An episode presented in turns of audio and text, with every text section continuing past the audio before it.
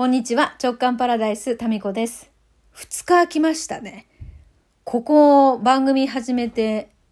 2年？もうすぐなりますけど、2日空くってあんまないですよね。えー珍しい2日空きましたが、お久しぶりです。超お久しぶりです、皆さん。ずっと毎日聞いてくださってる方はお久しぶりでございます。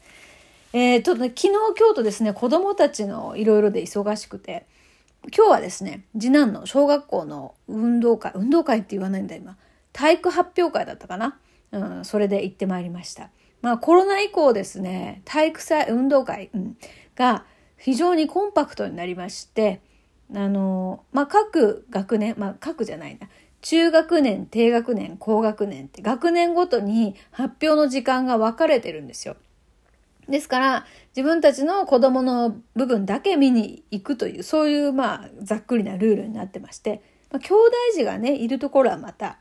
ね、ずっといなきゃいけないですけども、まあ、私はもうね、今、小学校に通ってるのは次男だけなので、その中学年、4年生なんでね、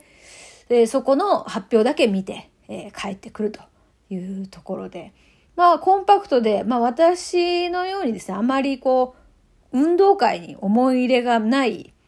えータイプの人間にとっては非常に過ごしやすい運動会、体育発表会だなと感じております。でも中にはね、その、まあ、運動系が大好きなお父さんお母さんにとってはちょっと寂しいかなと思うかもしれないですね。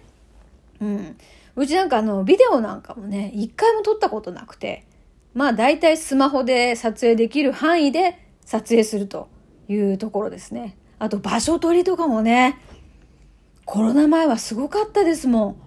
うちね、小学校の近所にもう常々住んでるので、あ常々ってまあまあ、あの、転勤、転勤じゃない、すいません。えっ、と、引っ越しが苦にならないので、まあ、あの、子供の、その、学校の近くにですね、ひょいひょいと家を構えながらですね、えー、宿刈りのように生活しているという、そういうタイプなんですけど、まあ、学校から近いんでね、その、何、場所取りの人たちの様子がよくわかるんですよ。うん、だから朝早くからですね、行って、学校のその場所取り、どこにこうテントを張っ、テントとかあるんですよ、今。ね。まあテント禁止の学校もあるみたいですけど、まあうちはね、コロナ前とかは、まあテントは OK で、なんかね、もうテントがいっぱい運動場に並んでね、そのテントを、あの、張る場所を朝早くですね、お父さんが取る、並んで取るみたいな光景がありましたね。えーですからまあそういうの楽しみな方にとってみればね、ちょっとね、物足りないかななんて思うかもしれませんが、まあ、私はもう全然、えーもうこれでちょうどいいです。はい。もともと自分もね、運動会、体育祭はね、嫌だったんですよ、子供の頃。なんかね、もう練習からして嫌でした。うん。なんだろう。なんかね、もう同じことをやんなきゃいけないっていうのがもうほんと苦痛でした。幼稚園の時にさ、私の、もう嫌そうなですね、運動会の時の、あの、表情を捉えた一枚があるんですよ。で、私その時の気持ち覚えてるんですよね。幼稚園、あ、小学校かな小学校か。運動会でね、なんか、並ばなきゃいけないじゃないですか。並んで待ってなきゃいけない時間が、いや、それも苦痛だったし、あの、かけっこも嫌でしたし、運動苦手だったんでね。で、あと、ダンス、ダンスは好きだったんですよ。ただ、ダンスの自分の立ち位置ってあるでしょあれがね、もう本当に覚えられなかったんです。で、今日次男のダンスなんかも、その、最初、曲の最初の方はこの列のこの辺なんだけど、途中形をこう変えて輪っかになったりとかするじゃないですか。あのね、移動がね、本当にわからないんですよ。そうでした。もうあれが本当、なんていうかな、不安でね、私ここでいいのかなっていう。で、これってね、今もそうなんだけど、方向音痴の感覚ととても私の中では感覚がつながっていて、その場所の認識ができないんですよ。そう。だからまあ今はね、そのナビなんかもあって、私が方向音痴だとしても、それほど生活に大きな支障はないですけど多分これねちょっと脳の一回詳しい検査をするとそんなの分かるのかな？なんかその方向感覚をこう司る脳の部分がですねおそらくあのしょぼい感じになってるんだと思います。そこの発達が。子供の頃からですもんね。ですからまあもしかしたらその辺が運動感覚があまり優れてないっていうとこにもつながってるのかもしれませんよね。なんかそんな調べられないのかな。自分の脳の得意不得意みたいな。なんかそういうの調べられるのがあったら面白いですよね。それこそ自分の脳の取説を手に入れたいですねそういうのでね。まあ分かるのがあるのかもね。まあとにかくなんか自分の手足がどこら辺についてるのかっていう感覚すらもなんか、定かじゃないっていうか、あやふやなんですよ。だからね、手をこう、上げたり下げたりしてるんだけど、まあそれぐらいだったらはっきりわかるんだけど、微妙なこう、なんていうのかな。こういう感覚の人いないかな。ダンス踊るのは好きなんだけど、思っているとこに思っているように体が動いていかないっていうのはこれは年齢重ねたせいだけではなくってもともとそうだったんですよね。でその感覚も今一つなんだけどこの自分という個体そのものが一体どこにいるのかどこに向かおうとしてるのかっていう全体の中での今いる場所と行くべき場所っていうのがその空間認知能力っていうのかな。